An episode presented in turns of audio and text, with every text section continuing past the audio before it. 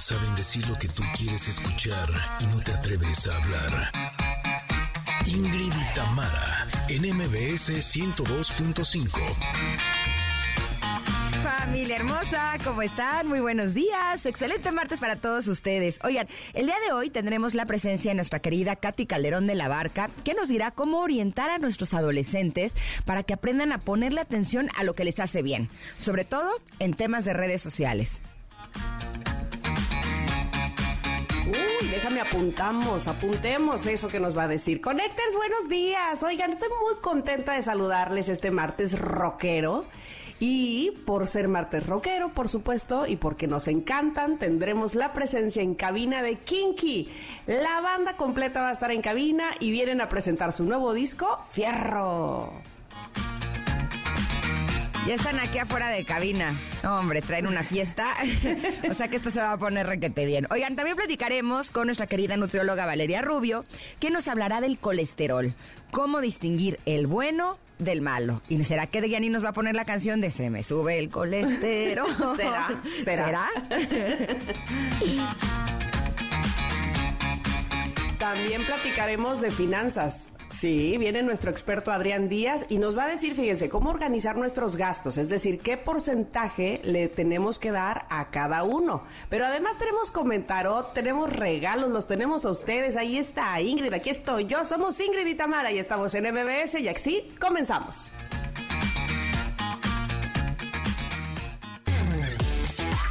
Ingrid y Tamara, en MBS 102.5. Cómo me gusta esta canción y me encantan los martes rockeros. Me encanta esta canción de Charlie García que se llama No voy en tren. Híjole, como que me remonta hace algunos añitos. Apenas. cuando salió, básicamente. que me encantaba cantarla a mi ronco pecho. Es una gran, gran canción y una muy buena forma de comenzar este día. ¿Cómo están, Connectors? ¿Cómo amanecieron? ¿Cómo les va? ¿Cómo va la cosa? Espero que todo vaya andando súper, súper bien, que hayan amanecido bien y de buenas. Y si no es así, no se preocupen. La cosa aquí se va a poner buena y ustedes se van a poner bien también. Gracias a toda la gente linda que nos está eh, sintonizando a través del 102.5 aquí en la Ciudad de México. Espero que hayan empezado con buena vibra, como dice el, la pantalla que está detrás de mí aquí en la cabina a las personas que nos están sintonizando a través de la página de MBS Noticias o también en TikTok. Los saludamos con gusto. Ustedes están viendo lo mismo que estoy viendo yo.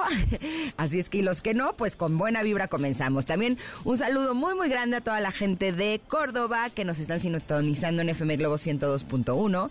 También saludos a Comitán que nos sintonizan en X 95.7. También a Mazatlán que en este momento están en X 89.7. A Tapachula un abrazo grande. También están en X 91.5 y también a Ciudad del Carmen, que nos acompañan en FM Globo 101.3 y en el 950 de AM. Y a quienes estén en este momento en las plataformas digitales, también los saludamos con mucho gusto. ¿Tú cómo estás, Mitam? Ya te vi feliz estrenando casa. ¡Qué pudiencia la tuya! Dale, ¿dónde me viste? en Instagram. ¡Qué bonita estás de tu recámara!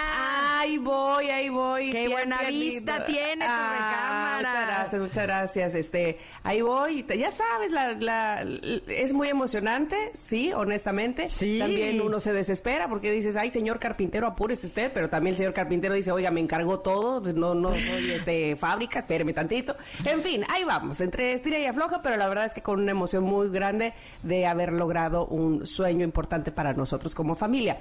Y hablando de familia, familia, los saludo, ¿cómo están?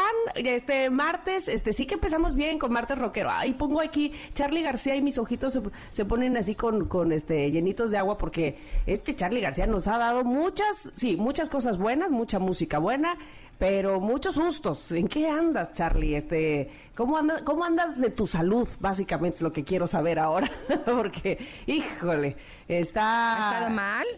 Pues siempre, si no se avienta de un quinto piso, este, pues, el, exceso de drogas y toda la vida, este Charlie nos anda dando este sustos, no, no adultos, este sustos, pero, pero cómo se le admira por todo lo que ha hecho en la música, en el rock en específico. Oigan, tenemos pregunta del día.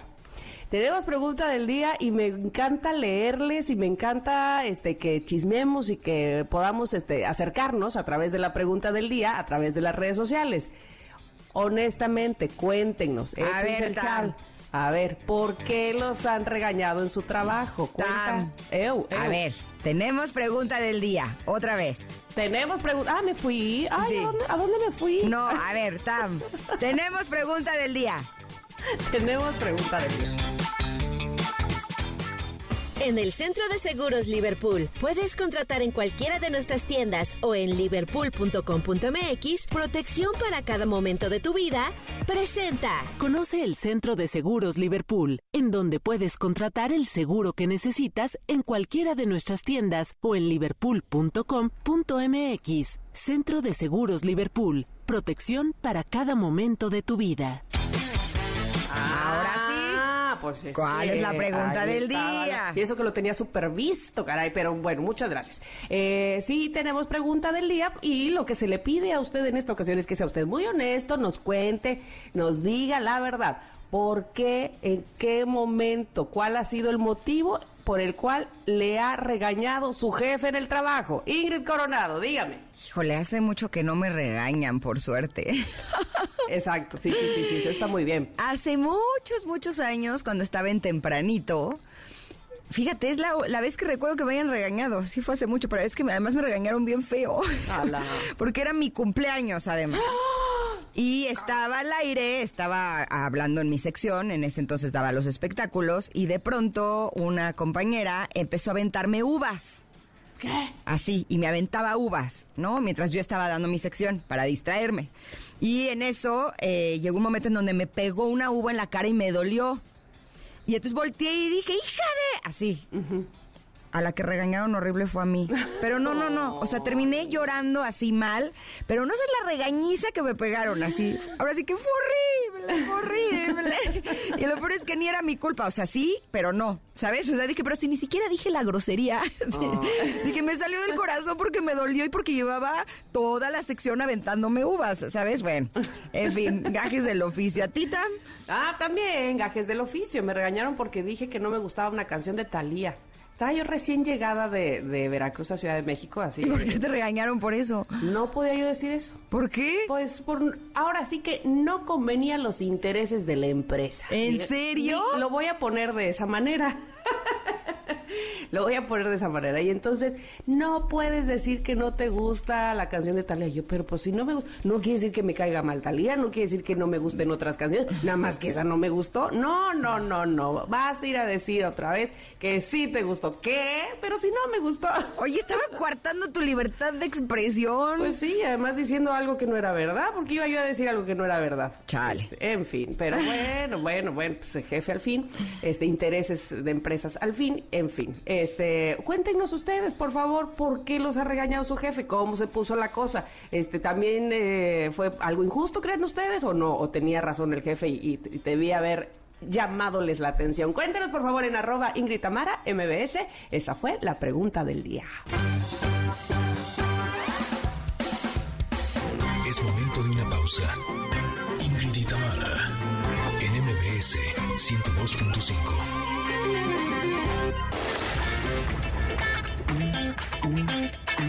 Ingrid y Tamara, en MBS 102.5. Continuamos. Uy, uy, uy, uy, uy, uy, esto me suena, ¿saben muy qué? Muy kinky. Y eso me encanta, me encanta. Bienvenidos, Gil, Ulises, César, Carlos, Omar. ¿Cómo están? Bienvenidos a este programa. Excelente, excelente, gracias. muy bien. Muchas gracias. Hoy, hoy estamos kinky. Ahora sí están todos los kinky, me da Ajá. mucho gusto de verdad poder oírles. Con... Bueno, de entrada ya, ya habíamos eh, sabido y platicado de fierro y ahora estamos presentando instintos animales.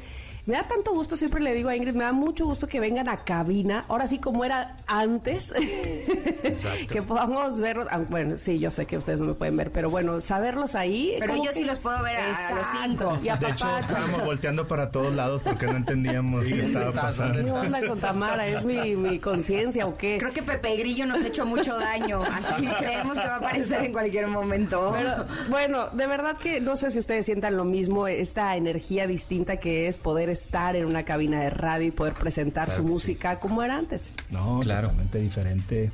La verdad es que un gusto estar presentes a este a pues a lo que ha pasado ahora, ¿no?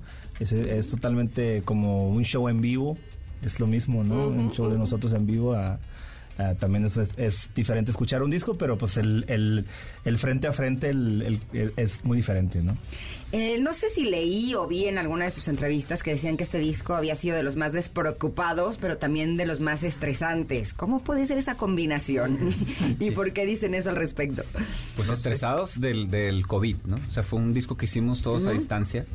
Eh, por lo mismo como que no teníamos la presión de el estudio corriendo las horas, como que la dinámica de, estar en un estudio te pone una presión distinta. Eh, y este disco lo hicimos cada quien en su casa. Entonces estuvimos a distancia compartiéndonos files, compartiéndonos ideas. Por ahí hacíamos eh, juntas en Zoom. Y cada quien mandaba sus partes y se juntaban como en una... Como rompecabezas. Como un rompecabezas, literalmente. Entonces tenía esos dos ingredientes, ¿no? Que sí estábamos estresados por lo que estaba pasando en el mundo, pero de cierta manera la música salió un poquito más fluida o, sin tanta presión de, estar en el estudio. Mm. Pero fíjense qué padre, porque pienso, este es su séptimo disco, ¿verdad? Así es, sí. Y todos, evidente, todos los discos pasados, evidentemente, han... Eh, digamos, han caracterizado por algo, pero este en específico, sin duda lo van a recordar por haberlo hecho así, ¿no? A la distancia, eh, pues colaborando de diferente manera, sintiéndose lejos y al mismo tiempo cerca. Pero lo padre, inclusive evidentemente para nosotros los fans, es que no claudicaron, no se fueron y sigue la esencia de Kinky. Y no es fácil muchas veces para muchos grupos, o no fue fácil en la pandemia hacerlo, ¿no? Sí, creo que también fueron los años de estar tocando juntos en que tenemos la confianza, ¿no? De que cada quien va a entregar su parte, por decirlo de alguna manera, eh, pues con la, con la actitud y con, con el alma eh, de, cada uno integrada en, su pedazo que le tocaba, ¿no? Eh, escuchando esta canción, trato de ver qué género es y siento que es como un poquito de todo. ¿Ustedes cómo podrían definir qué es el género de este disco? Es sí, como dices tú, siempre hemos sido una banda muy ecléctica, que creo que tenemos muchas inquietudes musicales, entonces no hacemos como que, no tenemos un estilo... No están casados con, un, estilo. Con un estilo, pero a la vez esa combinación es muy única de nosotros, como que a, veces unas canciones tienden más a ser eh, más electrónicas, otras eh, más latinas, otras más disco, más funky, pero creo que hay un elemento ahí siempre que, que conecta las canciones y, creo que este disco también representa mucho eso, ¿no? Volvemos mucho a, cuando empezamos, que en el primer disco también de lo que se habló mucho, que se hizo sin pensarse, fue de que era una banda muy ecléctica, de que, órale, hay una canción totalmente que son puros sintetizadores y otra que es, muchísima percusión o, samba o batucada o así. entonces sí, ha sido una, una, carrera más que nada de, de satisfacer inquietudes musicales y se siente yo creo en cada disco también y, nos gusta mucho no experimentar tanto al estar grabando haciendo la ingeniería del, del, sonido el diseño de audio no que tienes que como a veces un sonido lo tienes que procesar muchísimas veces para que te guste. Y a veces son sonidos crudos también no de que grabas una percusión en el teléfono y, y así así nos gusta que se escuche me entiendes o incluso voces en el teléfono no oh, eh, que nos mandamos nosotros eh, por internet y las todo es de, capturar el momento también. Muchas veces quieres un momento pequeño en una canción grande o viceversa, ¿no? Mm. Oye, ¿ayuda mucho la tecnología que hay ahora o, creen que ah, se, añora lo, de antes, como era antes o, no? A lo mejor este estas nuevas tecnologías, como dices tú, pues este, te, acercan o te dan otra otros beneficios. Pues siempre ayuda la comunicación sobre todo. Fíjate que hicimos una canción en el 2012 con La Mala Rodríguez y fue la primera vez que hicimos una canción sin ni siquiera pues ver al artista, ¿no? Entonces ella también nos mandó su parte y fue como encontrarle sentido a una comunicación de larga distancia en donde ya podíamos comunicarnos a todo el mundo literalmente para colaborar con gente que no estuviera presente en el estudio. Y de ahí en adelante pues siempre hemos eh, sido fans de, lo, de, lo, nuevo que sale, tanto en programas de computadora como en, guitarras, como en pues todo lo que, lo que se va sumando a la tecnología de la música. Y siento que no, no solamente son herramientas, sino que también son fuente de inspiración. Muchas veces eh, te llega un sintetizador nuevo y hay sonidos que no hayas escuchado y que se genera la base para una nueva canción. Entonces, siempre que se sume, eh, eh, pues hay que, hay que tomar las herramientas que están al alcance. Y también, si se, si se tiene que regresar al, al pasado para grabar en cinta, para estar todos juntos, para, Sí. no sé, eh, eh, capturar lo básico que es un, un tambor, eh, pues también es, es bueno hacer esa combinación. Sé que ahora lo que están presentando es este nuevo disco, pero eh, ya tienen planeado de regresar también a los conciertos en vivo. Porque pues después de la pandemia no solamente los artistas ya quieren poderse presentar, sino que también eh, todos sus fans seguramente deben de estar esperando a que Ya, ya ustedes ya, regresamos. estén- ya regresaron. Ya estuvimos, ujú. estuvimos este, el primero, estamos recordando ahorita fue ahí en el Pal Norte, un festival ahí en Monterrey. Y de ahí adelante tenemos, este, tenemos eh, pues ya agenda llena para el resto ¡Fierro, del año. Nos vamos a estar presentando aquí en México, en un lugar que se llama La Maraca. Eh, este que era un lugar de salsa pero que se está abriendo para nuevos géneros y ahí vamos a presentar el disco el 21 de octubre estaremos por aquí pero también estamos en León en Monterrey en Guadalajara en Tijuana Mexicali vamos a estar en todo el, el- el país de aquí a lo que resta del año ¿Ustedes viven aquí en la Ciudad de México o en Monterrey? unos en Monterrey y otros en Los Ángeles Los Ángeles, ¿no? Órale. Ajá. Exacto. Oigan, y, y para este concierto, así como tuvieron ese, ese tiempo, este pandémico de, de preparar el show, pues ahora, el, eh, o más bien para preparar el disco, ahora cómo prepararon el show, porque este pues, ya es como querer salir, ya no importa, pon las luces que sea, o sí se, se dio un tiempo. Sabes Ah, que no en, esta ocasión fue como una integración orgánica, eh, porque en, en discos pasados era como borrón y cuenta nueva y se diseñaba todo un show. Exacto. Y en este hemos ido como sumando canciones y hemos ido como, como bien dices tú, eh, sobre la marcha haciéndolo. Porque no tuvimos ese, bueno, bueno, más bien el parón fue eh, obligatorio, pero no había como una fecha de salida, ¿no? Entonces, ese, esa incertidumbre como que no nos dejó eh, hacer el proceso que siempre habíamos hecho. Entonces ahora fue de que, ahora sí se va a hacer este show. Y Ándale, fíjate que ya. nos pasó en septiembre o agosto del año pasado, que ya teníamos varias fechas y en eso llegó la variante Delta. Oh, y entonces se nos volvieron a cancelar los Ay. shows. Y ese ir y venir eh, fue lo que nos Frustrante mantuvo, para pues, sí, todos. muy frustrante y, y sobre todo que no teníamos una salida clara, ¿no? Entonces, es- ese, ese es el, el proceso de ahora, ha sido orgánico, pero vamos a ir sumando hasta, eh, hasta pues, la presentación del disco donde ya presentaremos todo full. Lo que podemos, hemos podido ver es que los artistas, eh, conforme van sacando nuevos discos, siempre hay una evolución en cada uno de ellos. Pero la sensación que tengo, corríjanme ustedes si estoy equivocada, es que después de la pandemia fue un sacudidón y entonces fue como un paso más grande en esta evolución. ¿Cuál podrían decir ustedes que es ese ingrediente especial que tiene este disco que a lo mejor no tenían los discos anteriores? Sí, eh, creo que, que como dices tú, fue, fue una, una serie de experiencias que nunca habíamos vivido, ¿no? Como el hecho de, de tener mucho tiempo para, para hacer el disco, tener también esa lejanía de los demás o de, o de, de incluso de una vida normal, ¿no? Porque pues no estás viviendo tu mejor vida, estás esperando a, a tocar, ¿no? Estás, Estás como- haciendo lo mejor que puedes lo con mejor lo que, que, hay. puedes, exacto, exacto, es- eso es, y creo que eso le, le agregó como esta, esta ex- extra pasión a, a poder eh, terminar un proyecto, cosas que ni te das cuenta, pero ahí están, ¿no? Y, y la mayoría de, la- de los músicos pasaron por ese, por eso, por ese momento donde se canceló todo. La música creo que fue lo que más sufrió en vivo, los actos en vivo, pero también hubo una proliferación de demasiados discos salieron. O sea, si tú te fijas a- en las Sí. plataformas, era el doble de cosas que se estaban subiendo, ¿no? Porque pues, la gente estaba en su casa haciendo música, gente que nunca había hecho música empezó a hacer también. Eh, y pues sí, son de las cosas que se exacerbaron durante la pandemia, ¿no? ¿Pero crees que es un disco más rico, más variado, más profundo, más intenso?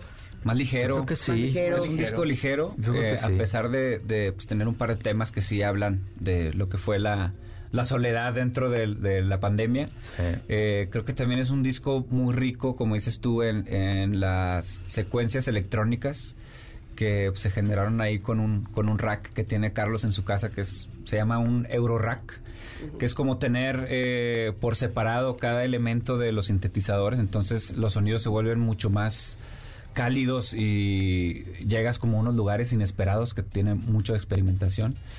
Y creo que también fue un disco que, a pesar de haberse hecho a la distancia, tiene el, eh, pues el, el, alma y el ingrediente único que cada uno de nosotros le pone, ¿no? Como las percusiones de Omar, por ejemplo, pues todas las canciones, eh, Omar como que entraba al final a, darle una pasada a lo que ya estaba y sumaba este, la parte percusiva muy, muy rica, ¿no?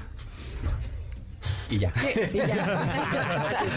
no, está bien interesante. Está bien interesante. estoy, estoy escuchándoles y todo esto que hablan de sobre la tecnología desde hace rato, este, me hizo recordar algo. Y ahorita que hablaban de, bueno, de repente salieron tantos discos, porque sí, todo el mundo tenía a la mano la tecnología y estabas encerrado, ¿no? Evidentemente. Y proliferaron mucho, muchos discos por todos lados. Me hizo recordar este video que no tiene tanto que vi, donde Shakira hace varios años, hace una década, descubre que una mujer asiática le, está tomando un video por un celular y ella dice, ¿qué es esto? No me digan que esta cosa toma video, o sea, además hablas por teléfono aquí y ella le dice, sí, sí, y dice, imagínate que esto llegara a América, no, no, no, qué terror los paparazzis. Y digo yo, ¿cómo son las cosas? Este, la tecnología sí a nuestro favor, pero de repente puede ser un poco contraproducente, ¿no? Sí, claro, claro siempre, siempre es disruptiva al principio, pero luego eh, se vuelve el, pan de cada día y lo que sigue siempre es lo que nos saca de onda. Pero pues hay que... Bueno, yo sí soy fan, yo soy fan de la tecnología, porque siempre se toma lo que, lo que, lo que es bueno y, y siempre va a tener su parte oscura, pero pues no sé, desde que salió la televisión o el teléfono siempre ha tenido su lado negativo, ¿no? Hay que, ver lo positivo. Exacto. Y lo positivo es... que la tecnología nos da la posibilidad de que podamos ver dónde van a estar, qué es lo que están haciendo, escuchar su música. Eh, ¿Tienen alguna página o es a través de sus redes sociales? Redes sociales, arroba Kinky the Band y eh, igualmente en Twitter, por ahí estamos y ahí estaremos anunciando las fechas y dónde vamos a estar y todo para que la gente esté pendiente. Perfecto. Ay, pues así, lo haremos. De verdad que nos da mucho gusto tenerles nuevamente, escucharles nuevamente, verlos en vivo. Pues siempre es un agasajo, Kinky. A nosotros también venir en vivo. Sí, vienen en vivo literal. no te creas.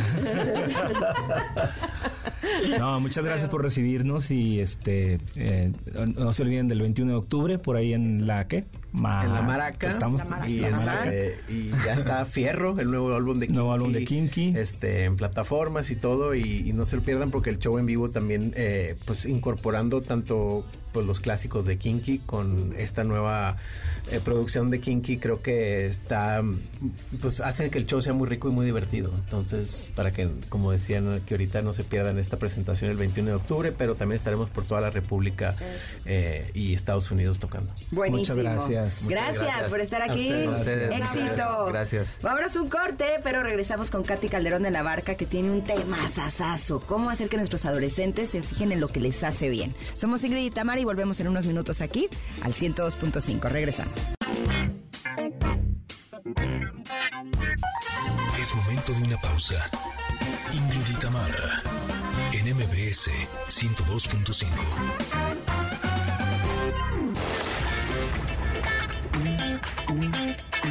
Ingrid y Tamara en MBS 102.5. Continuamos. Hacemos muchos, muchos, muchos, muchos años eh, que alguien me sugirió que era una buena idea que fuera terapia. Me acuerdo que yo decía, pero si yo no estoy loca, o sea, como, ¿por qué voy a ir a terapia? ¿Eso, eso en qué? ¿No? Eh, evidentemente llegó un punto en mi vida en el que decidí comenzar a, tomar terapia y hoy por hoy podría decir que el estar acompañado de un especialista en, psicoterapia eh, es algo así como que te da las herramientas para poder llevar tu vida de una forma mejor. Ayer estaba platicando con un amigo, justo le estaba sugiriendo que era una buena idea que, estuviera acompañada de un especialista y le decía, es que mira, es como en el padre.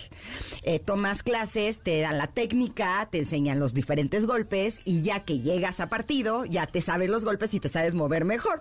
Digo, siento que cuando te dan estas herramientas es como una muy buena forma de enfrentarte a la vida y a las personas. Y cuando se trata de nuestras adolescentes, yo creo que incluso más, porque eh, a veces eh, estamos enfrentándonos a personas que realmente no conocíamos de esa manera, ¿no? O que las habíamos eh, puesto en nuestra cabeza, que son así y resulta que empiezan a cambiar. Y eso nos puede dar como, como cierto miedo el estar como en esta incertidumbre. Por eso el tema que tenemos el día de hoy con nuestra querida Katy Calderón de la Barca me parece que es fenomenal.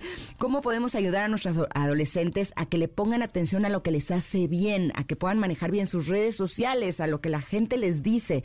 Yo creo que el que nosotros tengamos estas herramientas a través de ti, Katy, es un gran regalo. Muchas gracias por estar aquí. No, feliz y, y me encanta además el tema de eh, aprender a decidir. Como bien lo dices, nuestra vida está hecha de elecciones. Nuestra vida, lo que construimos hoy y nuestro yo del futuro dependen de las decisiones que tomamos hoy. Como adultos a veces es complicado decidir porque te deja en lugares de incertidumbre, de, de temor al rechazo, de temor a fallarle a alguien, del tema de las expectativas. Y como adultos muchas veces estamos sin las herramientas adecuadas y sin entender todos los aspectos que conlleva decidir cómo poner la atención a tus emociones, poner la atención a los efectos, darte cuenta del contexto. O sea, hay tantas cosas alrededor de tomar decisiones. ¿Y qué sucede? A, nuestros adolescentes los aventamos. Eh, a veces a decidir esperando que tomen buenas decisiones y no nos lo llevamos de la mano diciéndoles, a ver, una decisión tiene que ver, uno, con aprender a nombrar tus emociones porque de niños y adolescentes lo que decide generalmente es el aspecto emocional. Bueno, si de adultos, ¿cuántas veces el conductor principal es la parte emocional y no la parte racional? Entonces, justamente el poder decir, a ver, ¿cómo se toman decisiones y cómo nos preparamos para elegir? La parte básica sería, conocemos nuestro aspecto emocional, aprendemos a poner atención en qué es lo que nos impulsa y generalmente esto sucede en la etapa de la infancia y en la etapa de la, de la adolescencia, que es cuando se está madurando la parte emocional y se está conectando la parte racional. Así que mira, con todo esto, todo lo que implica tomar decisiones. Oye, Katy, bueno, te saludo, por supuesto, con mucha alegría de tenerte aquí en el programa y de tocar este tema, porque... Eh, muchas veces, no sé si les ha pasado a ustedes, seguramente sí, no creo que mi hija sea la marciana, ¿verdad? Este, eh, como que cuando tú quieres influir en la decisión de un adolescente, es como que coartarle el, no sé, el libre albedrío, el decir entonces mi mamá me lo va a decidir todo, ¿no?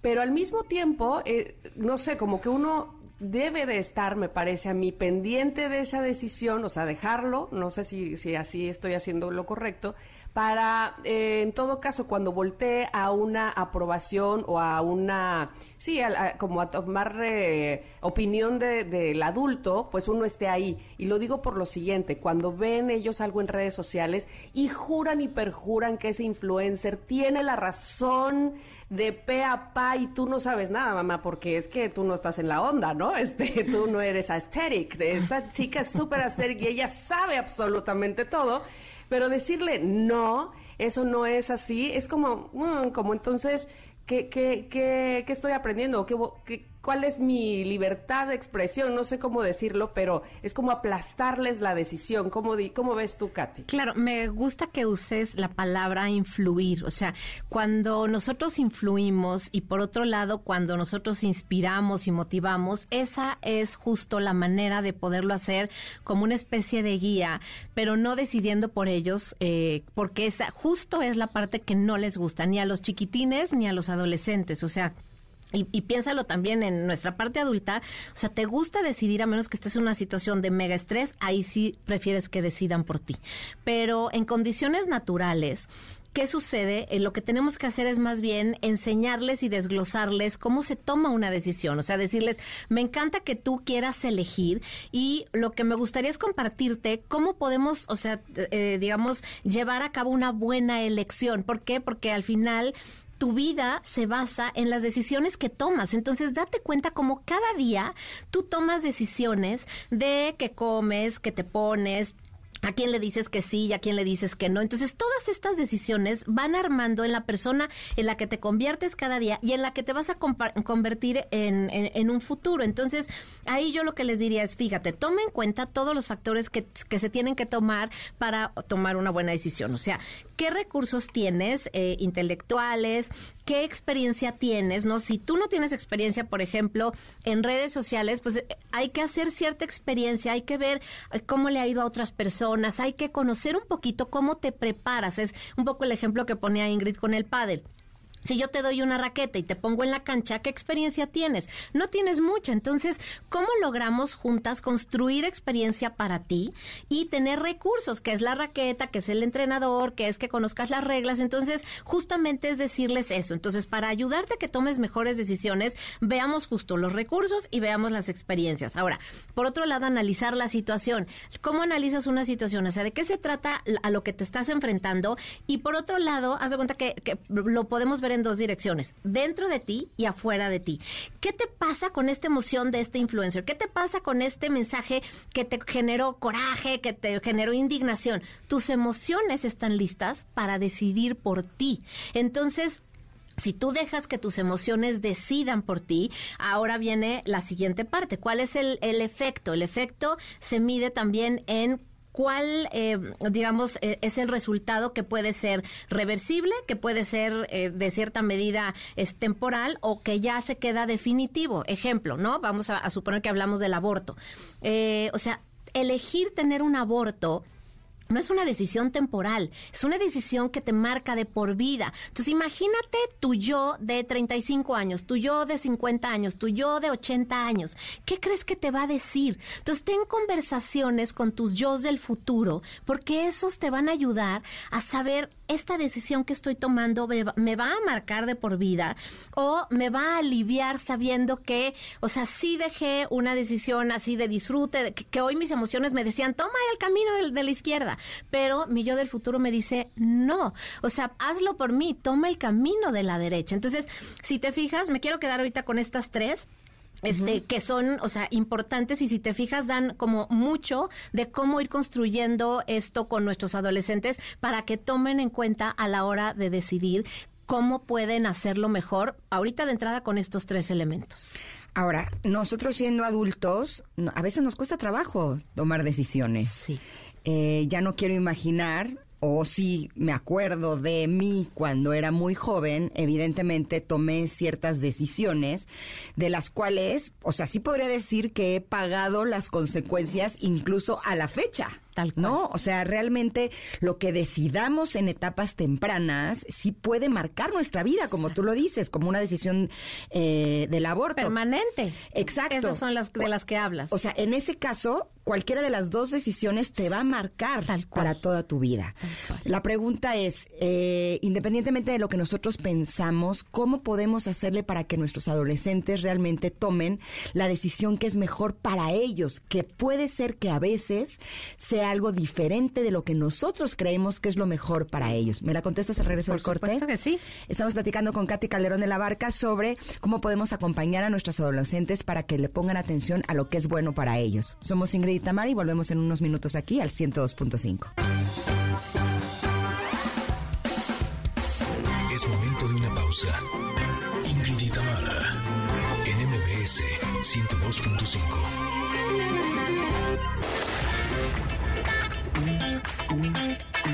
Ingrid NMBS 102.5. Continuamos. Antes de ir a corte, le dejé a Katy Calderón de la Barca una pregunta al aire. Y te voy a poner un ejemplo, Katy, de, recordándome a mí de adolescente. Eh, me acuerdo que una vez un chavo que me gustaba me invitó de viaje. Y por supuesto que no me dieron permiso, obvio. Tenía creo que 15, 16 años. Fue de obvio no. O sea, ni, tu pareja es. Y yo decía, pero es una buena persona, me va a cuidar. Y obviamente no me dio permiso y me enojé muchísimo. Pero por otro lado, también puedo recordar cómo eh, eh, tuve una relación con una persona que para mis papás era una gran opción para mí. Y con el tiempo me di cuenta que por supuesto que no lo era, ¿no? Eh, hoy que lo veo a distancia, digo, es que ¿cómo es posible que ellos no vieran lo que yo puedo ver ahora, ¿no? La pregunta justo es esa, ¿cómo podemos acompañar a nuestros adolescentes para que ellos puedan tomar buenas decisiones más allá de lo que nosotros creemos que es bueno para ellos? Por supuesto, y aquí siempre hago la diferencia entre preguntarles qué es lo que quieres, lo que te gustaría, y por otro lado, que es, o sea, para mí la, la pregunta del oro molido, ¿y qué te conviene? O sea, cuando tú le preguntas a un adolescente, es más, cuando tú te preguntas a ti misma, ¿qué te conviene? Vas a ver la diferencia de cuando la emoción es el conductor designado y quiere decidir por ti y cuando piensas que te conviene, estás invitando tu lado racional, tu lado más maduro a elegir, a ver justo lo que les decía, o sea, los efectos que tiene a futuro de permanencia, de temporalidad, de, de, de qué tanto va a impactar en mi vida. Y entonces ahí cuando dices, me conviene esto, ahí es cuando tomas una decisión generalmente mucho más madura.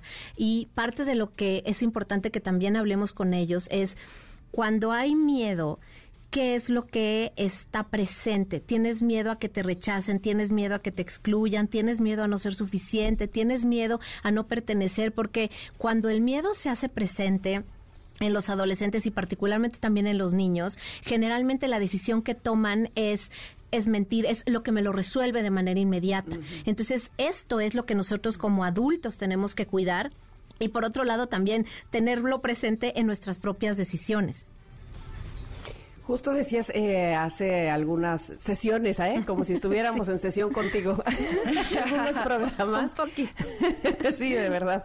Y que el cerebro del adolescente precisamente eh, no ve consecuencias, ¿no? Este, digamos que por eso diga, eh, podemos decir que está inmaduro, porque no ven más allá de lo que pueda suceder en ese momento y de la satisfacción que le pueda traer ya, ¿no? Y ahí está nuestro cerebro como adulto detrásito, que ese se supone que sí lo ve y que decíamos hace rato, pues, o, lo voy a poner así, un poco como, como guardaespaldas, ¿no? Que el guardaespaldas no te, no te dice, señor, váyase por allá, sino que va viendo por dónde vas y te va cuidando, un poco así. Sí, y sabes que justo, o sea, cuando estamos en la adolescencia o en, la etapa de más pequeñitos, justo hay dos funciones del cerebro maduro, de la corteza prefrontal, de la que hablamos esas sesiones pasadas, que justamente es la atención. O sea, si yo, uno, ya tengo vocabulario emocional, reconozco, o sea, la atención está puesta en mis emociones, que es esa atención, o sea, la brújula se va a mi interior, reconoce estas emociones y por otro lado, o sea, esto que ponga la atención adentro me ayuda a regularla. Y hay otra parte de la atención que se llama el control ejecutivo, que este control lo que hace justamente es alinea mis valores con la conducta cuando somos adolescentes y nos gana la emoción y la hormona, no somos capaces de, alinear, los valores con la conducta. Entonces, cuando tú ya hablas con un adolescente, y la verdad es que aquí sí aprovechemos cada situación de errores, de, de metidas de pata de nuestros chavos para poder hablar con ellos. Y es más, hagámoslo con nosotros mismos. Cuando yo me equivoco y reviso qué fue lo que no se alineó de esta conducta con mis valores. Cuando tú les enseñas, por ejemplo, que mandaron un mensaje en redes sociales y les preguntas, este mensaje, uno, ¿cuáles son de tus valores? Ya te dicen respeto, todos los clásicos. Ok, esta conducta está alineada con el valor del respeto les ves la cara, ¿no? Ok, esta conducta está alineada con el valor de la amabilidad, de la justicia. No, entonces ahí empiezan a reconocer que es otro de los puntos que es importante que hagamos. O sea, cuando nos gana la emoción, generalmente nos desalineamos de nuestros valores. Y eso afecta muchísimo en la toma de decisiones que tenemos. Entonces, si se fijan, hay ya como muchos elementos que podemos tomar para nuestra vida y para poder eh, ayudar a nuestros adolescentes y a nuestros hijos chiquitos que, que, puedan tomar decisiones, porque además cuando tomamos decisiones de manera consciente, generamos algo que es el compromiso y la responsabilidad. O sea, cuando nosotros tenemos esta conciencia de toma de decisiones, lo que nos lleva es a vivir libertad, porque decimos, yo ya no soy presa de mis, de mis decisiones inconscientes, soy consciente cuando decido y entonces esto me hace libre de cargar con decisiones que después me siguen afectando a lo largo de la vida. Hay una serie en la plataforma de la N que se llama Dos Veranos. en donde justo eh, tiene esta temática, ¿no? Y hay una escena en la que eh, los adultos dicen, pues es que estábamos muy chavos y no sabíamos lo que hacíamos. Sí, ok, pero hay de decisiones a decisiones, ¿no? Sí creo que de alguna manera el que tengamos comunicación con nuestros hijos sobre lo que es correcto, lo que les hace bien, lo que les conviene, puede ayudarlos a que las decisiones que tomen pues sean, eh, sean mejores, a lo mejor de las que tomamos nosotros, ¿no? Pero finalmente cada uno va a elegir el camino que quiere llevar. Pero volviendo a, a las redes sociales, al manejo de las redes sociales en nuestros adolescentes, eh, a mí como adulta, a mis 48 años, aunque tengo mucho trabajo personal y aunque sea lo que sea, sí a veces hay mensajes que me pueden pegar, ¿no? Y hay mensajes que sí entran, yo así les llamo. Sí. Hay mensajes que no, pero hay mensajes que sí, tanto buenos como malos, ¿no? Eh, creo que puede llegar a ser peligroso incluso que un adolescente se eh, esté armando como su, su propia imagen de sí mismo a través de lo que pasa con sus redes sociales o incluso con lo que le dicen sus amigos o sus amigas. Y cuando yo hablo con mis hijos de pronto y les digo cosas eh, o les voy a decir cosas bonitas, de pronto, eh, ahorita tengo un adolescente, realmente, no tengo tres. Y le, le voy a decir algo, me dice, sí, ya me vas a decir que soy un niño maravilloso. Pues sí, ¿qué me vas a decir si eres mi mamá? Y pues sí, y le digo, pues sí, sí soy tu mamá, pero también eres un niño maravilloso. O sea, no lo digo solo porque sea tu mamá. ¿Cómo podemos lograr que estos pilares emocionales de seguridad, de autoestima, estén lo suficientemente fuertes como para que estos mensajes que les dan sus amigos o sus no amigos o en las redes sociales no entren ¿no? Claro. a, a- a su ser, a su corazón? Na- nada más voy a incluir, porque Ajá. ahí va la mía también que me dice, es que no me gusta que me chulees. Pues ¿quién te manda a estar chula? Le digo. Claro, pero fíjense, aquí se desprenden dos cosas súper buenas. Uno es, o sea, voy a irme primero con la última parte, la chuleada y la del hijo maravilloso.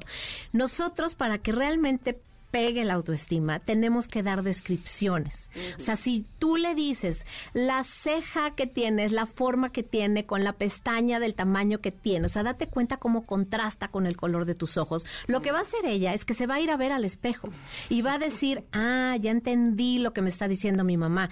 Si yo le digo, eres maravilloso porque cuando me sentí mal, fuiste el primero en llegar a decirme, mamá, ¿te sientes bien? ¿Te puedo ayudar en algo? O sea, esa empatía que tienes, esta capacidad de observar los detalles en las personas y de conectarte con ellos, te hace un ser maravilloso. O sea, cuando nosotros damos la descripción y ellos lo pueden comprobar, ahí es donde trabaja la autoestima, ahí es donde ellos pueden confirmar que lo que les decimos no es solamente una chuleada. La chuleada, los piropos no, no aumentan el autoestima. Lo que aumenta son las descripciones observables y que se pueden confirmar.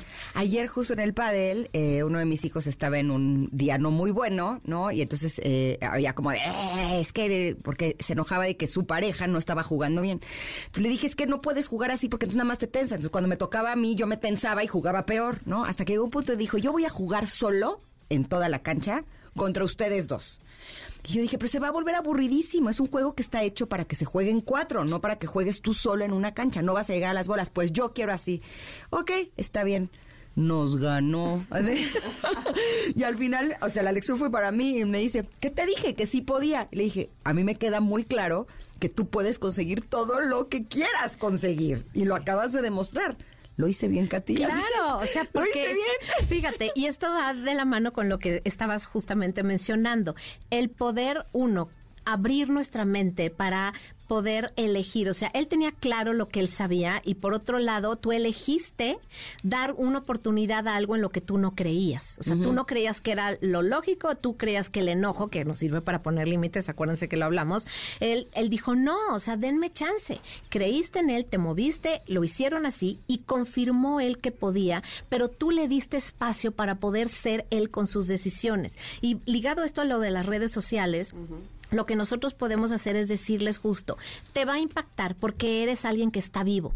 Y evidentemente, si lees un mensaje o que te llena el alma o que te lastima, lo que vas a hacer es simplemente recibir, recuerden que una emoción se siente tres minutos en el cuerpo, recibir el impacto de esa emoción y decir, ouch, dolió, me lastimó, pero en ese momento es cuando viene la decisión de, puedo elegir saber que esto no es lo que me describe. Puedo elegir saber dentro de mí quién es la persona que realmente soy. Y si ahí es donde te vas a alinearte con tus valores, ahí es donde vas a crecer esta voz de conciencia que realmente te dice la verdad de quién eres. Y así fuera algo que que sí tienen algo de razón, con la voz de tu conciencia puedes decir, ok, me lo podría decir de manera más amable diciéndome, revisa la forma en la que te conduces, revisa la forma, pero no lo tomo de la manera literal que me lo dice ese mensaje en las redes sociales. Entonces, ¿cómo podemos manejar esto? Tomando la decisión de qué información creemos que es verdad acerca de nosotros. Y esto es uno de, de los aprendizajes más fuertes en las redes sociales, porque un mensaje así puede hacerlos pedazo, no, eh, pedazos a nuestros chavos o ayudarnos a, construir una fortaleza que me ha tocado también con chavos que han, o sea, que, les pasaron el paco de que pasó su, su nud por muchos lugares, el decirles, tú eres más que eso, pero la decisión está en creer todo lo que eres, además de esa mala decisión, y el podernos centrar en que es una mala decisión ayuda a que el resto de su identidad quede intacto. Y entonces cuando hacemos esto es una gran enseñanza y nos ayuda a manejar el tema de las redes sociales. Uf, qué, qué bien eso que, mencionas, me parece maravilloso. Me quedo con muchas cosas, mucho aprendizaje. Yo estoy segura que nuestros connectors también están así apuntando o por lo menos grabándose cosas en la cabeza porque de verdad que nos das luz. Katy, ¿dónde te podemos localizar? Antes de que vuelvas a este programa.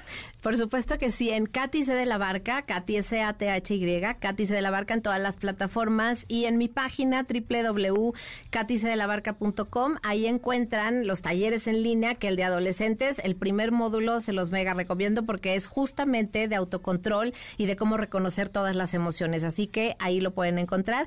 Y les voy a regalar para que las dos pongan en sus redes sociales un código de descuento para que puedan eh, compartir el taller y bueno, con un bastante buen descuento, ¿les parece? Venga. Por favor. Me encanta. Oye, y nada más me quedé pensando en lo que dijiste que las emociones duran tres minutos. Me acordé de ese anuncio que había hace muchos años de cuenta hasta 10. Entonces más bien es cuenta hasta 180. Así. Con eso se cumplen tus tres minutos por favor. y listo.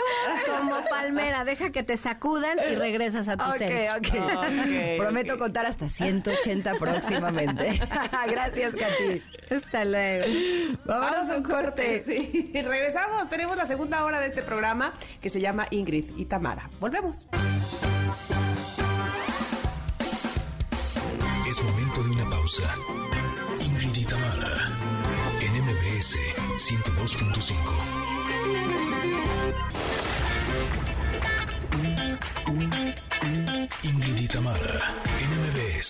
102.5. Continuamos.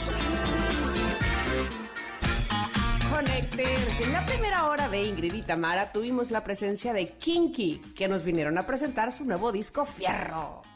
Siempre hemos sido una banda muy ecléctica. Creo que tenemos muchas inquietudes musicales, entonces no hacemos como que no tenemos un estilo no están casados con, un, estilo. Con un estilo, pero a la vez esa combinación es muy única de nosotros. Como que a veces unas canciones tienden más a ser eh, más electrónicas, otras eh, más latinas, otras más disco, más funky. Ha, sido una, una, carrera más que nada de, de satisfacer inquietudes musicales más adelante, Adrián Díaz, nuestro experto en finanzas, nos va a decir cómo podemos organizar nuestros gastos para que podamos ahorrar. Y Vale Rubio, en su sección de nutrición, nos hablará del colesterol. En unos momentos más también tenemos el comentarote, no se nos ha pasado. Somos Ingrid y Tamara y seguimos aquí en el 102.5.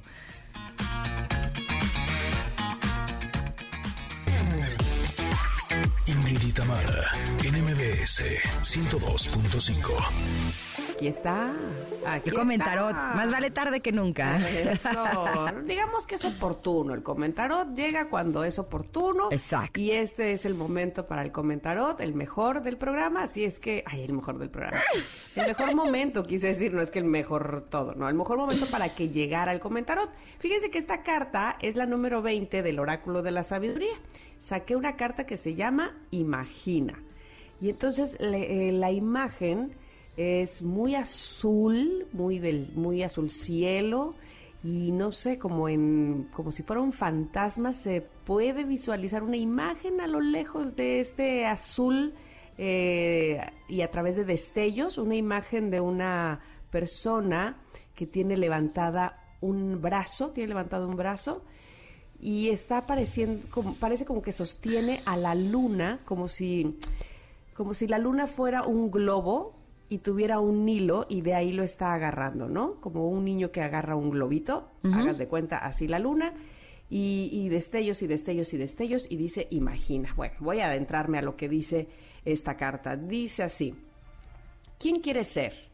¿En qué necesitas creer para conseguir la vida que deseas? Tú posees el don de la imaginación. Ay, qué importante eso, ¿eh? Si puedes soñarlo, puedes lograrlo. En este momento, esa imaginación es la clave para que se haga realidad la vida que deseas.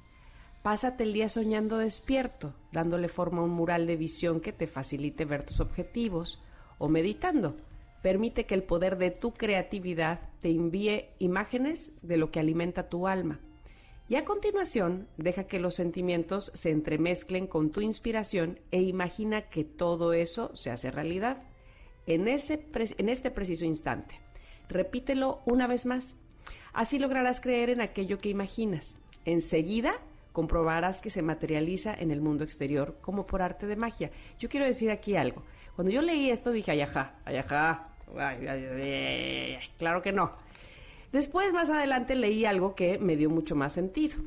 Dice, en los asuntos del corazón es fácil soñar despierto sobre otra persona para conectar con ella aunque eso es romántico, si quieres que esa relación se haga realidad, necesitas luchar por ella porque no basta con soñar. Y ahí dije, ajá, eso me suena un poco mejor, me da más sentido.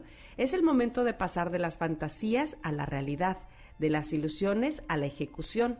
Las relaciones consisten en relacionarse, así que sal a la pista de baile y deja que la imaginación se alíe con la acción. En fin, ¿Qué pensé de todo esto que llevo leído? Es que, en efecto, a mí, por ejemplo, imaginar, llevar mi mente con creatividad a donde quisiera estar, a, a, lo que quisiera lograr, por supuesto me ayuda a tener mucho más claro el objetivo, la meta, probablemente no el camino, eh, y, puedo errar en, en, ciertas decisiones que tomo, pero, pero por lo menos sé a dónde quiero llegar y eso, para eso me ayuda muchísimo la imaginación, ese, esa, ese ingrediente que solo los seres humanos tenemos, justamente, la imaginación y la creatividad. Y entonces, sí, no, no echarme a, la, a, la, hamaca, como dicen por ahí, o a acostarme en mis laureles, a que la vida me lo dé porque ya lo imaginé al menos a mí me parece que sí es importante imaginarse, es importante soñar mucho. De hecho, me gusta mucho hacerlo y varias veces lo he comentado aquí. Soy una mujer que muy soñadora, muy en la ilusión, sí, pero también me he dado cuenta que me tengo que bajar un poco de la nube o por lo menos tengo que para materializar eso que estoy soñando, caminar. Caminar, andar, luchar probablemente, equivocarme, caerme, levantarme, pero sí sin soltar el sueño, porque ese es el que me va a decir, has llegado a donde querías llegar, ese es el que me va a decir, eh, todavía esto no es lo que tú querías, o probablemente me va a decir, esto que tú imaginaste y que tú idealizaste y que tú romanceaste con esa idea, no era finalmente lo que necesitabas. Por eso es que la imaginación y soñar eh, despierto me gusta, me hace tener mucha más claridad de a dónde quiero llegar. ¿Tú qué dices? Pues mira, voy a ser breve, porque esta carta también dice, el mensaje de esta carta es que una persona con las características que había soñado va a entrar en tu vida y te cambiaría para mejor. Y lo quiero creer y ya. Pues, Imagínatelo. Listo, ya me voy. Necesito imaginármelo completamente. Así es que solteros y solteras connecters, ahí viene, ahí viene. Eh, también esta carta dice ¿Quién necesitas ser en tu interior para lograrlo? ¿Quién necesitas... Eh, ¿Quién necesitas ser para hacer realidad tus sueños? ¿Eres capaz de imaginar el tipo de vida que deseas, de imaginarla de verdad sin contener la fuerza de tu creatividad? Y esto me hizo recordar eh, que hay unas meditaciones del doctor Joe Dispensa, que es un científico que ha... Eh, comprobado científicamente que la meditación puede eh, hacer que tu realidad se manifieste, ¿no? Y si ustedes quieren eh, escuchar algunas de sus meditaciones, tienen también en español, eh, en su página drjodispensa.com hay muchas. y justo en unas de, sus meditaciones te pone a que te imagines todo lo que quieres que se concrete en tu vida. Y yo les voy a decir algo, no todo lo que he imaginado ahí se ha concretado. Lo que sí les puedo garantizar es que tu estado de ánimo sí cambia como si ya lo hubieras manifestado y eso también está buenísimo, ¿no? El tener la capacidad de sentirte feliz aunque las cosas no estén completamente bien en tu vida, yo creo que se puede ser un gran regalo. Así es que el día de hoy me gusta que esta carta nos invite a imaginar, a imaginar lo que nosotros deseamos, ¿no? Para que podamos realmente cambiar incluso hasta nuestra química corporal de manera que nos sintamos bien y estemos bien. Una gran carta sin lugar a dudas, Tam. Ya lo creo que sí, por supuesto, por eso está posteada en arroba Ingrid MBS, que es nuestro Twitter, y que no podíamos pasar eh, el día sin regalarles esto que nos gusta mucho, que es la carta del comentarot. Quédensela ustedes, compártanla, profundicen en ella e imaginen y sean muy felices. Vamos a ir a un corte comercial. Regresamos bien rápido porque todavía vamos a hablar de finanzas. Cómo, cómo eh, distribuir por porcentajes aquello que ganamos, nuestro sueldo y demás, para no quedarnos en el, ahora sí que en el suspiro del dinero. Ahí viene Adrián Díaz para hablarnos de eso. Somos Ingrid y Tamara. Quédense aquí en el 102.5 de MBS. Volvemos.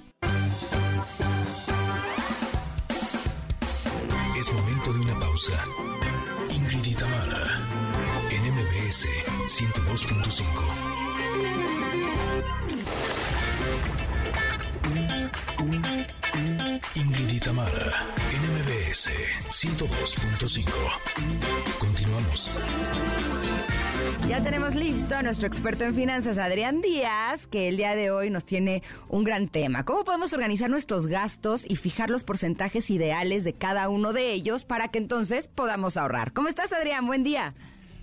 Buen día, buen día para los connectors que nos están escuchando, obviamente para ustedes, qué gusto me da volverlas a saludar en un martes soleado y lleno de consejos de finanzas personales. Venga, ¿cómo le vamos a hacer, mi queridísimo Adrián, para que podamos organizarnos un poquito mejor? Porque, híjole, siento que las cosas han subido mucho de precio y, y híjole, por más que uno le estira la liga, a veces sientes que no vas a llegar.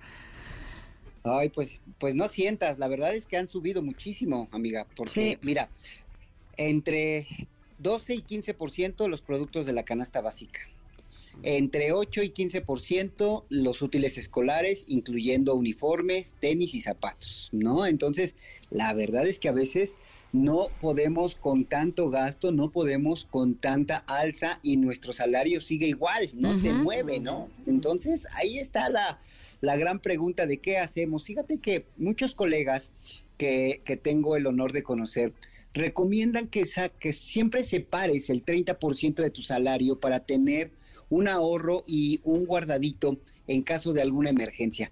Pero la verdad es que ya en estos tiempos yo creo que 30% de nuestro salario ya es demasiado. Y te voy a explicar, o les voy a explicar por qué, queridos connectors. Todos tenemos gastos diferentes. Quizá los que, los que ahorita no son papás, pues no están enfrentando un regreso a clases durísimo con un impacto profundo en su economía, pero sí están quizá pagando la mensualidad de su auto, su seguro de vida, o están pagando el enganche de su casa, o están pagando justo la mensualidad del crédito hipotecario, o están pagando su celular, ¿no? Aquellos que están empezando a trabajar. Es decir, todos y cada uno de los individuos que estamos en la economía activa y que somos económicamente activos, la verdad es que tenemos gastos diferentes, ¿no? Y tenemos compromisos que poco a poco nos vamos eh, eh, echando encima. Y eso hace que merme mucho nuestra capacidad de ahorro y nuestra capacidad de distribución de gasto. Por eso, ese 30% del que muchos colegas hablan, a veces puede ser efímero. La verdad es que no podemos. ¿Qué es lo más recomendable? Lo más recomendable es que tú primero, antes que nada, así cualquier, cualquier cosa que suceda, separes, por favor, una cantidad de dinero que creas que sea la conveniente. Y no me estoy refiriendo a grandes cantidades de dinero, Connectors. Me estoy refiriendo a unas cantidades de dinero que podamos nosotros ser sostenibles y constantes.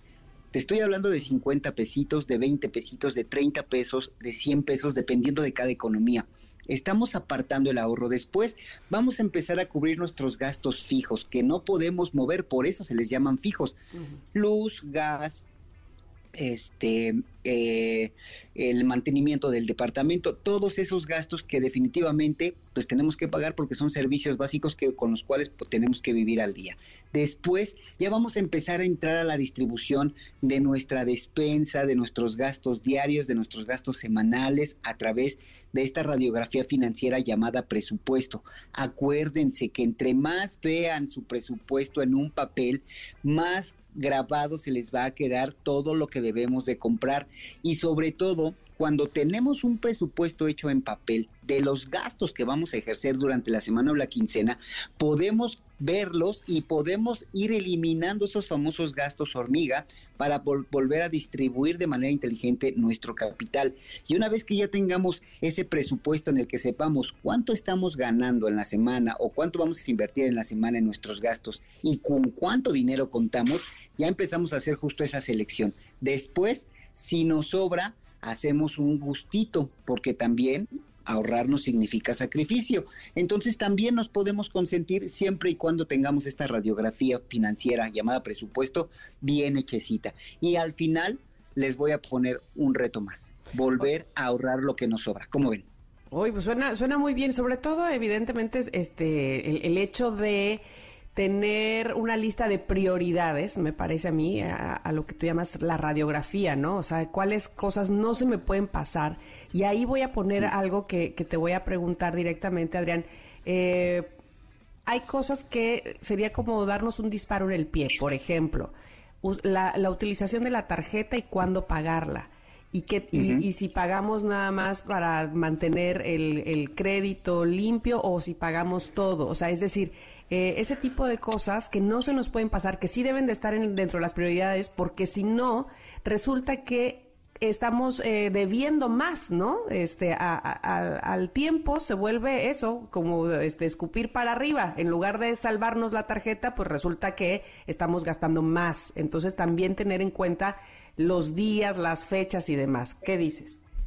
No, completamente de acuerdo contigo. La verdad es que si tú estás ya en la parte de estar destinando tus compromisos financieros inamovibles como la tarjeta de crédito, la recomendación es que si no alcanzas a pagar lo que dice en tu estado de cuenta como eh, total para no pagar intereses, si esa cantidad no la alcanzas, pues trata de acercarte lo más posible a esa cantidad lo peor que podemos hacer con la tarjeta de crédito es, uno, dejarla de pagar. Dos, estar pagando el mínimo. Acuérdense que si nosotros pagamos el mínimo, el 95% de lo que estamos pagando solamente cubre interés y el 5% se va a capital, es decir, a la deuda real. Entonces, si tienes la tarjeta de crédito hasta el full, trata de acercarte lo más posible a la cantidad para no generar intereses. Puede ser la mitad de esa cantidad o un poquito más. Haz el esfuerzo para estar evitando pagar interés más interés más interés, el famoso interés acumulado, ¿no? En ese sentido, no utilices la tarjeta de crédito en este regreso a clases. No utilices la tarjeta de crédito para comprar la despensa aunque estés apretado. Es más fácil que dejes de comer media, medio plato de sopa, ¿no? Y que me le metas verduras en lugar de pasta y que estés tratando de manejar tu dieta saludable sin sacrificar tu salud, a que estés tratando, ¿no? De cubrir cosas con tu tarjeta de crédito para lo que tú dices, ¿no? Una bola de nieve que al rato no se va a hacer bolita, sino se va a hacer avalancha y simple y sencillamente vas a acabar sepultado con las deudas. De acuerdo. ¿Cómo ven? Muy bien, a ver Adrián, vamos a suponer algo. Que nos organizamos muy bien un mes y logramos pagar todos los gastos que debíamos y nos queda un poquito más. ¿Cómo sabemos si lo destinamos a entretenimiento, a comprarnos algo que teníamos ganas o a ahorrar? Ah, acuérdate, ya al principio de nuestro presupuesto ahorramos una cantidad pequeñita, ¿no? Ahí ya cumplimos con esta cultura del ahorro que tanta falta le hace a los mexicanos. Ok.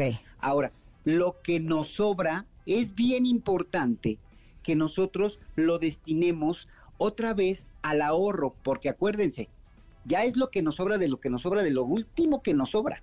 Los mexicanos estamos acostumbrados a decir, sobre todo los padres de familia, ¿no? No, en cuanto me llegue la quincena, pago la luz, el teléfono, la renta, la colegiatura, el crédito, la tarjeta, este, el suéter. ya nos lo gastamos antes de que nos llegue. Exactamente, ¿no? Y si me sobra, y si me sobra, pues a ver si esta quincena me da para ahorrar. vamos a invertir ese pensamiento. Primero vamos a apartar esa cantidad de dinero, después cumplimos justamente con todos esos compromisos que la lista se puede hacer interminable. Después de eso, lo que nos sobre, ahí es donde nos damos gusto, Connectors. Es donde nosotros también nos merecemos disfrutar del dinero que con el por el cual trabajamos y por el cual merecemos tener algún gustito. Y si nos sobra de ese gustito, ahora sí lo volvemos a ahorrar y lo volvemos a poner justamente en esa caja chica que nos va a permitir salir de algún problema financiero en caso de que lo enfrentemos. Pero lo más importante, y aquí es donde todos tienen que poner atención es que ese ahorro que nosotros estamos destinando, aunque sean 100 pesos connectors, deben de ir a un fondo de inversión o a un producto de inversión. No los podemos dejar quietos en la cuenta de nómina bajo el colchón o en un frasquito. Tenemos que empezarlos a mover. ¿Y cómo? Bueno, los puedes poner en tu cuenta de ahorro para el retiro, los puedes invertir en el programa gubernamental CETES Directo, lo puedes invertir en un fondo de inversión que contrates justamente con una aseguradora y que esté hecho a tu medida para no ahorcarte con ese fondo de inversión. Es decir, México afortunadamente es de los países que más opciones de inversión para los pequeños y medianos inversionistas como nosotros, los que vamos diario en el periférico corriendo para llegar a la oficina, tomando el metro corriendo, subiéndonos al camión, esas personas todos los connectors que nos están escuchando, tenemos opciones muy buenas para poder invertir nuestro dinero. Entonces, si nosotros logramos invertir la pirámide primero poner como prioridad gasto de ahorro o inversión ahorro, en ese momento ya estamos ganándole a las finanzas personales y estamos dando un paso muy importante para poder enfrentar problemas que quizá en un futuro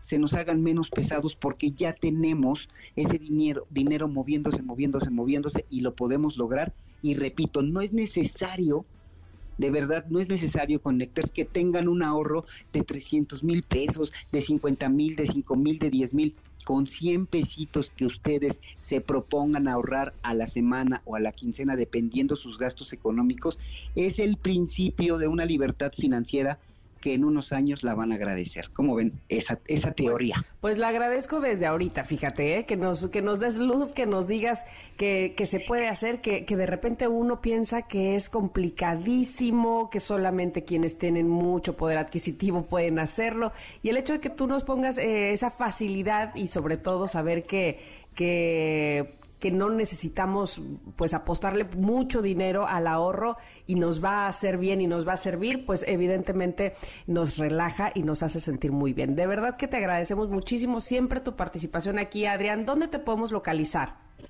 Finanzas personales a la carta, Facebook, Twitter, Instagram, TikTok, canal de YouTube, Finanzas Personales a la Carta, ahí me encuentran. Y acuérdense de dos palabras muy importantes, Connectors disciplina y constancia. Si mm. aplicamos eso en nuestra vida financiera y personal, créanme que daremos pasos firmes hacia un éxito que lo podemos lograr en el mediano y en el corto plazo. ¿Sale? Que por cierto, Adrián, te hice caso y les abrí su cuenta de banco a mis hijos y les dije para qué era, ¿no? Como para que tuvieran intereses de así. Y bien lindos porque llegaron así con su alcancía los dos.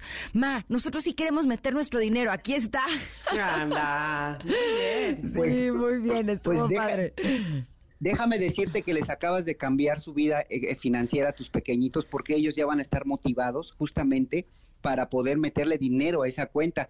Eso es lo que nuestros connectors deben de hacer, abrir su cuenta a los niños, motivarlos al ahorro y decirles que sí se puede. Si nosotros hablamos en positivo, en positivo vamos a vibrar y en positivo vamos a trabajar y lo vamos a lograr, Connectors. Créanme que sí se puede. De hecho, les expliqué lo de los intereses y así, y hasta abrieron sus ojitos así de wow, entonces sí queremos. Estuvo genial. Eh. Se los recomiendo, Connectors. Eso estuvo padre. Gracias, Adrián. Gracias. Cuídense mucho, las quiero. Abrazo grande, nosotras a ti. Vamos a hacer un corte, volvemos porque saben que viene Valeria Rubio, nuestra nutrióloga, a hablarnos del colesterol. ¿Ustedes saben cuál es el bueno, cuál es el malo, cómo, cómo, se obtiene el uno, cómo se quita el otro? Bueno, pues de todo eso nos va a explicar cómo lo hace ella perfectamente bien aquí en este programa. Somos Ingrid y Tamara. Volvemos. Es momento de una pausa. Ingrid y Tamara en MBS 102.5.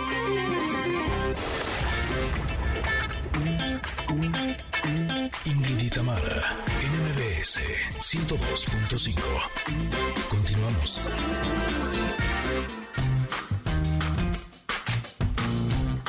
Barriga llena, corazón sano y contento.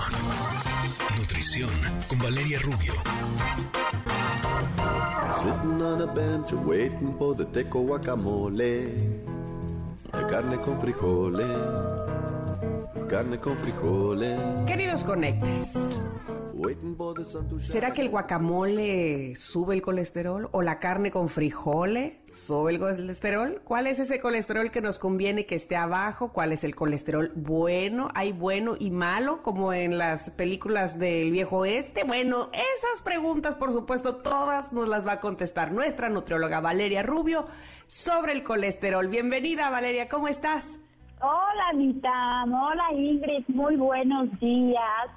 Pues el guacamole lo sube, perdón, el guacamole lo baja y la carne lo sube. Anda. En pocas palabras, esa es la primera respuesta a tu cuestionamiento.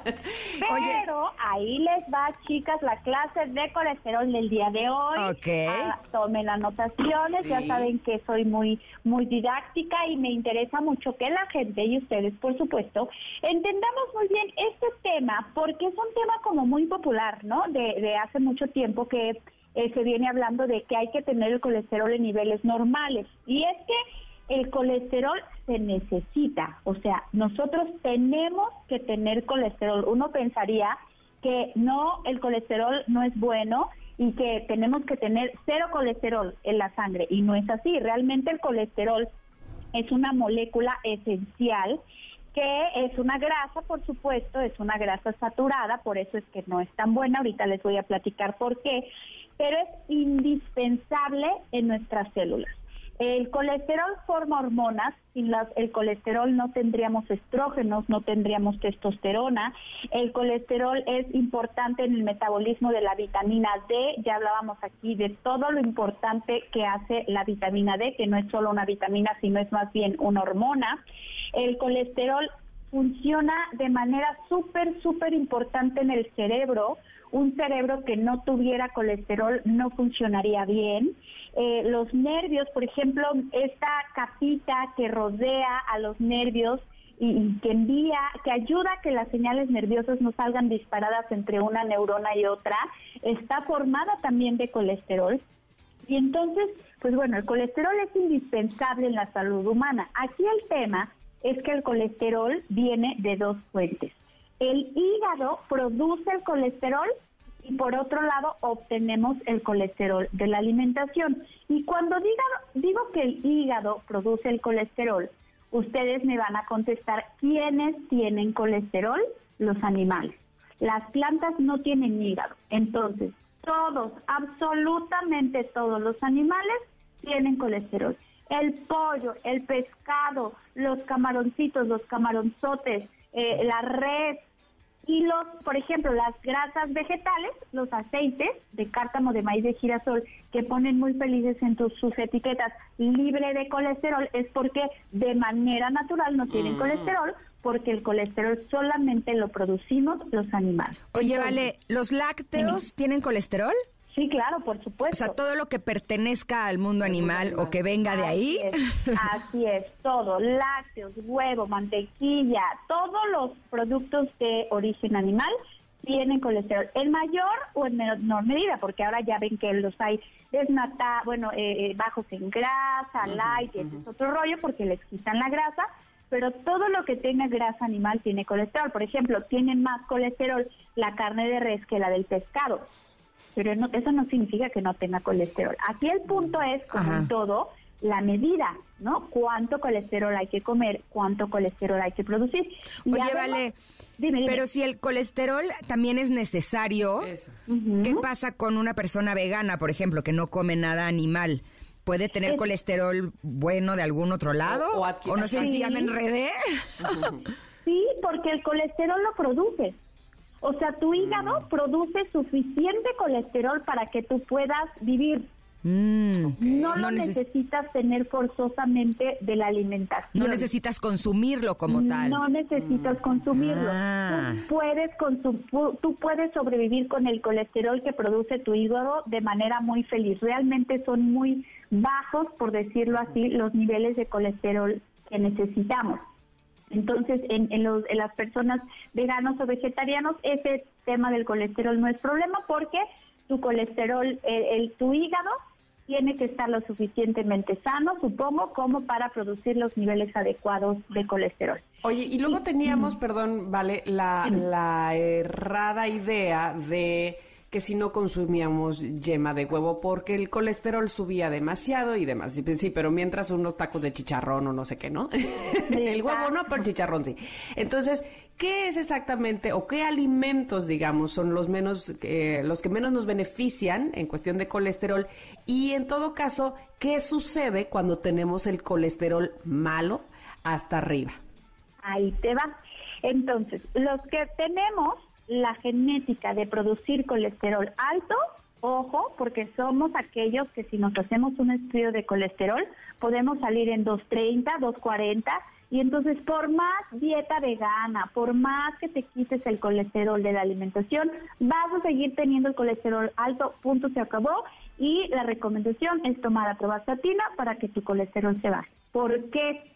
El colesterol, sobre todo, eh, eh, ahorita hablamos de colesterol bueno y malo, tan, pero el colesterol, sobre todo el malo, ahorita voy a decir por qué, es una grasa que se va quedando en la sangre y digamos que se va a ir depositando de manera muy silenciosa en las arterias. Ujú. Y se va a ir formando una capita alrededor de las arterias que junto con, eh, con sangre va a ir formando una placa cada vez más gruesa, cada vez más gruesa, que se llama ateroma, de manera que esta arteria se va a ir haciendo dura, se va a esclerosar, por eso se llama artero o ateroesclerosis. Esta arteria dura, gruesa, ¿qué es lo que va a hacer? Tan sencillo como si una manguera tuviera sarro, pues entonces, o una tubería tuviera sarro, ¿qué va a pasar? Va a pasar menos líquido, por ende va a pasar menos sangre, la sangre transporta oxígeno y va a llegar al corazón menos oxígeno y puede provocar un infarto. ¿Qué otra cosa puede pasar? En esta capa, como lo dije, no solamente hay colesterol, también hay sangre, se puede desprender un coágulo que si se va al cerebro es una embolia, que si se va este al, al, al pulmón puede ser un coágulo, entonces un trombo, entonces una trombosis, una embolia también es una consecuencia, un evento cardiovascular y como hay menos eh, eh, menos capacidad, menos lumen del paso de la, del agua, de la sangre, eh, hay más presión arterial, es como ponerle el dedo a una manguera y hay aumento de la presión arterial de todo el cuerpo. Entonces, estos son los eventos cardiovasculares más graves del colesterol malo. El Perfecto. colesterol ¿Te parece, vale, si vamos a un corte y regresamos para hablar del colesterol bueno? Me superlate, aquí nos vemos. Qué bueno que te superlate porque tenemos que ir a un corte. Vamos y volvemos. Somos Ingrid y Tamara. Estamos platicando con Vale Rubio sobre el colesterol. Regresamos. Es momento de una pausa. Ingrid y Tamara, en MBS 102.5.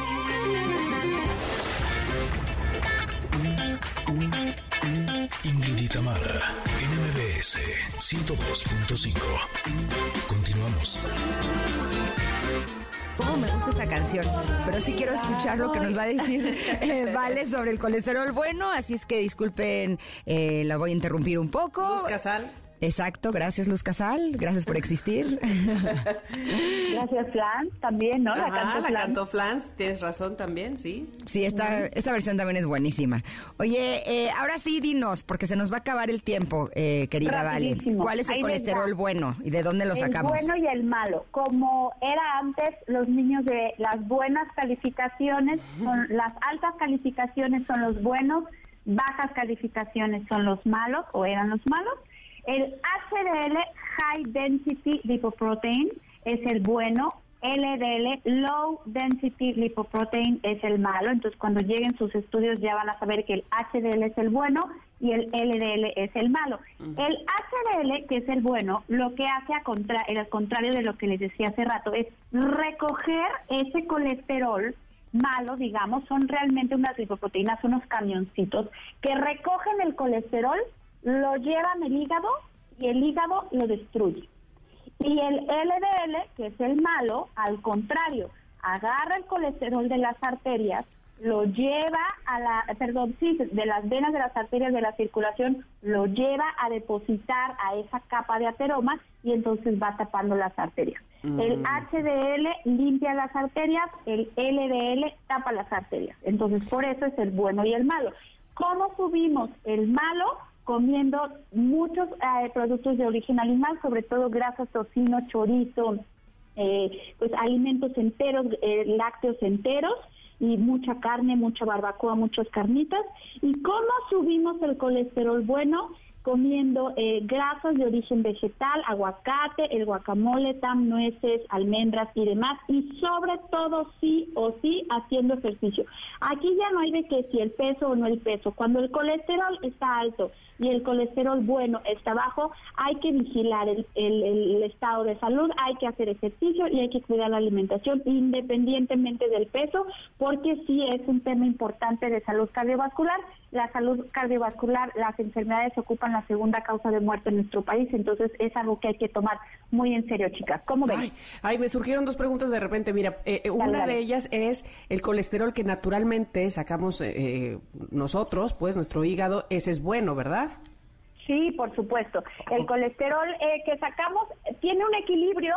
Nosotros, más que el colesterol como tal bueno o malo, son los camioncitos que lo transportan, son lipoproteínas. Entonces producimos lipoproteínas buenas y lipoproteínas malas. Pero nosotros de manera externa, en la parte de, lo que hacemos todos los días con la alimentación y el ejercicio, podemos ayudarle al cuerpo y al hígado a que produzca cada vez más bueno y menos malo, porque acuérdate que este es un tema genético. Hay gente que por genética tiende a producir más colesterol malo y menos bueno, entonces hay que echarle una manita también a esa parte.